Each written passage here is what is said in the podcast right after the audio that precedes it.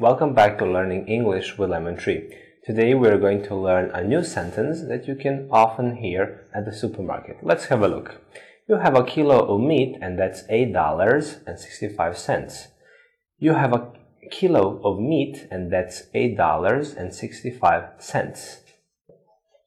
You have a kilo of meat and that's $8.65 cents.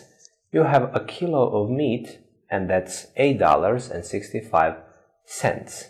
A dollar is a currency in the United States, Canada, and some other countries that people use to pay something. Um, in Britain, they use another one. It is called pound.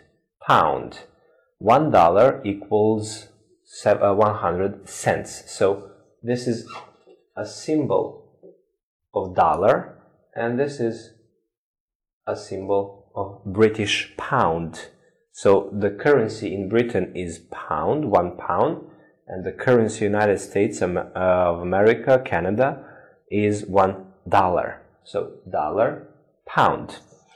Also, uh, a kilo is short for kilogram, and that is widely accepted or used unit of measurement. But in America, England, they can also use another metric system and they have this one. Pound. Pound. So one pound is approximately uh, a half of a kilo so 500 grams. So one pound is approximately half of a kilo 0.5 kilos. So you will use this sentence or hear this sentence at the supermarket. Thank you for watching. See you next time. Bye.